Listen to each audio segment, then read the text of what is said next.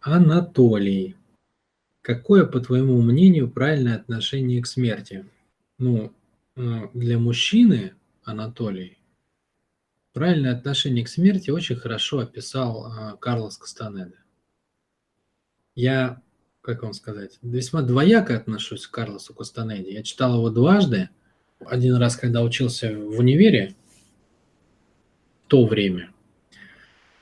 Вот. И Тогда я был восхищенным, и мне казалось, что, блин, это вообще фантастика, что он написал, этот путь прожить, вот это состояние ученичества. Я в каком-то смысле завидовал даже, что это этому человеку досталась такая судьба там, что нашелся кто-то, кто э, уделил ему такое внимание, мнение, там, сформировал его вообще мировоззрение, его мнение по поводу того, как что работает и все такое – вот, сейчас я читаю в совершенно другом состоянии, потому что я понимаю, что все это выдумка от и до, от первой строчки до последней, э, но при этом я понимаю, какую гигантскую работу проделал этот человек в плане вообще собственного, собственными усилиями формирования своего мировоззрения, какой писательский талант у него офигенный. И насколько он сумел вообще погрузить э, читателя в ощущение реальности вот всей вот этой штуки. Это, конечно, беспрецедентно. Непревзойденно в каком-то смысле. Это огромное влияние оказало на культуру, на западную. Это течение очень много вещей всяких оно полезных сделало. Ну и не полезных, кстати, тоже. Так вот, одна из штучек, которые я нахожу очень удачными.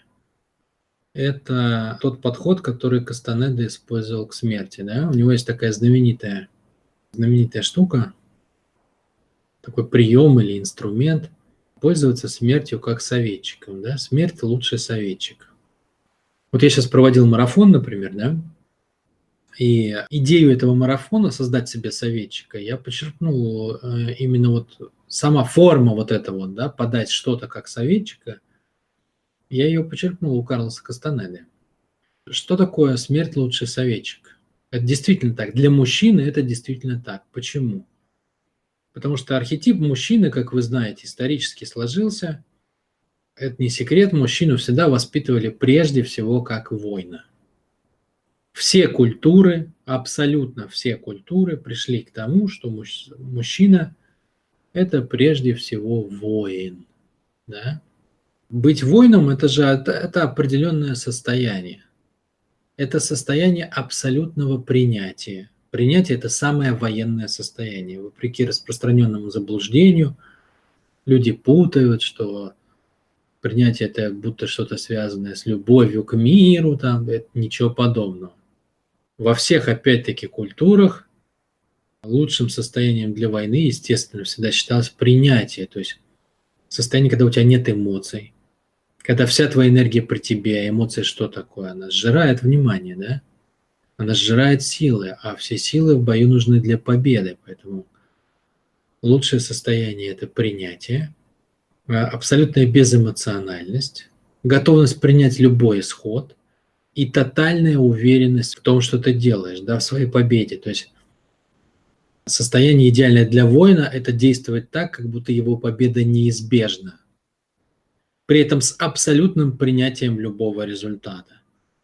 Если вы посмотрите, то а, так получается, что идеальный воин – это смерть. Да? То есть, будучи воином, мужчина с собой празднует состояние смерти, потому что воин же это кто прежде всего? Это, это убийца, да? то есть это тот, кто отнимает э, жизнь у своего врага. И таким образом идеальный воин – это кто? Смерть. Да? Почему? Потому что она побеждает всех. Она обладает идеальным терпением. Она может тысячами лет разрушать здания, сотнями лет разрушать деревья. За сто лет или даже за 50 лет, или даже за 10 или за 5 лет прикончить человека, но она умеет ждать. Она никуда не торопится, потому что изначально – состояние смерти, да? Ну, если ее вот э, прорисовывать ее контур как э, некого состояния для настройки. Это абсолютный воин. с тотальным пониманием, что победа неизбежна, что рано или поздно она найдет уязвимость и завалит любого кабана, с тотальным принятием того, вот вы можете сопротивляться сколько угодно, там, я не знаю, лечиться, пытаться изобрести лекарство э, или вечную жизнь, там, что угодно, да? Смерть идеальный воин. Она по-любому возьмет свое. Она умеет ждать, она никуда не торопится. Она с полным принятием любых ваших мер к сопротивлению и с э, обязательной тотальной победой в конце. И мужчине состояние советования со смертью, оно как бы подсказывает, в каком состоянии нужно выходить в жизнь. То есть состояние идеального воина, да, ты в полном принятии. Твоя война, а война я не имею в виду мордобой обязательно. У каждого мужчины своя война. То есть есть что-то, с чем вы воюете, есть что-то, если вы мужчина, что вы хотите победить. Это может быть, э, не знаю, какая-то проблема в вашей жизни или в общественной жизни. Это может быть конкретный враг человека. Это может быть ваша собственная лень или трусость. Или ваша какая-нибудь, э, ваше какое-нибудь несовершенство. То есть безупречность воина, она в чем? Да? Она в том, что он все время старается превзойти самого себя. Как минимум, первый враг, ну, с точки зрения позиции мужчины – это что такое? Это собственное несовершенство, да, то есть недостаток дисциплины, недостаток силы для чего-то, ну и так далее. И, и все внешние враги точно так же. Любая проблема, технология, болезнь, там, я не знаю, человек или группа людей, что бы это ни было, какова бы ни была ваша война, это может быть ремесло или достижение, или медаль, которую вы хотите завоевать, в широком смысле ваша война, да, но жизнь каждого мужчины – это война, потому что мужчина рождается воином. Она может быть в энергии, в информации, в пространстве, во времени, но тем не менее это будет война.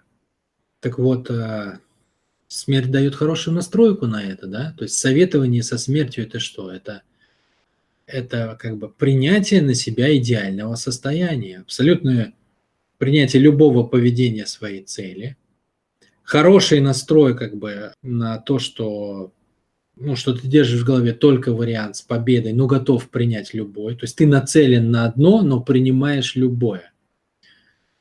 Это очень классное упражнение в плане того, что, ну, допустим, такой вопрос, да, а как бы, а как бы я себя сейчас вел, как бы я себя чувствовал, что бы я сейчас сделал, если бы мой миг вот этот вот моей жизни был бы последним? То есть в этом смысле тоже советование со смертью. Почему? Потому что исходная посылка воина какова? Ну, исходная посылка мужчины, что нет никакой силы, которая а, может гарантировать мне, что я проживу еще хотя бы секунду. То есть такой гарантии у нас нету такой гарантии у нас нету. То есть каждая ситуация может стать нашей последней битвой. Так вот, как бы я себя вел сейчас, если бы эта моя битва была бы последней, о чем бы я думал, что бы я делал. И если возвести это в привычку, то это помогает убирать малодушие, это помогает убирать неискренность, это помогает контакту с самим собой – это помогает отличить истинное от неистинного, ну и так далее. Да? То есть смерть действительно, если вы посмотрите, это лучший советчик для мужчины. Это лучший советчик. И все воинские основные кодексы, культуры воспитания воина, самурайские, рыцарские, кодекс чести русского офицера – там индейцы американские, там у них свое поведение воина. Вот куда вы не полезете, там везде особое отношение к смерти. Воина готовят к смерти, изначально воспитывая любые его состояния, состояние, когда он ранен, когда что-то болит, то есть мини такие, мини, мини приближения к состоянию смерти, а сон, боль, раны, это все мини приближение к состоянию смерти. Учат это встречать достойно его учит накапливать силу во всех смыслах, и силу в плане как волю к жизни, да, как волю как бы к встрече со своим главным врагом, собственной смертью, так и волю праздновать жизнь, побеждая других, да, то есть заставляя их встретиться со своей смертью в лице себя. То есть воин же и есть носитель состояния смерти для своего врага. Поэтому и вот отсюда вытекает как бы, собственно, вот эта технология советования.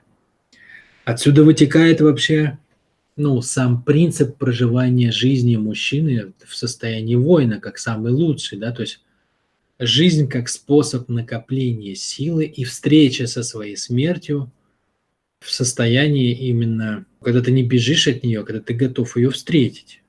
То есть, когда ты готов ее встретить лицом к лицу когда ты празднуешь силу и свою волю к жизни до последнего мига.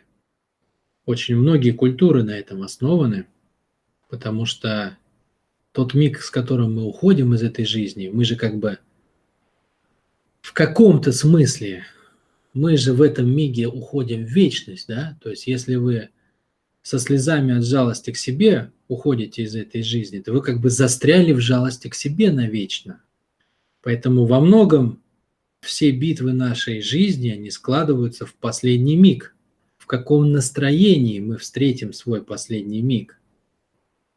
Камикадзе в Японии или там те же террористы исламские, когда они жертвуют своей жизнью ради своей идеи, они считают, что они попадают в рай. Почему? Потому что они свой последний миг встречают в состоянии воина – ну, то есть это очень, очень большие, глубокие смыслы. Тут целые встают такие вот наработанные веками разными культурами огромные глубины открываются, огромные такие смысловые колонны, как в Карнакском храме в Египте.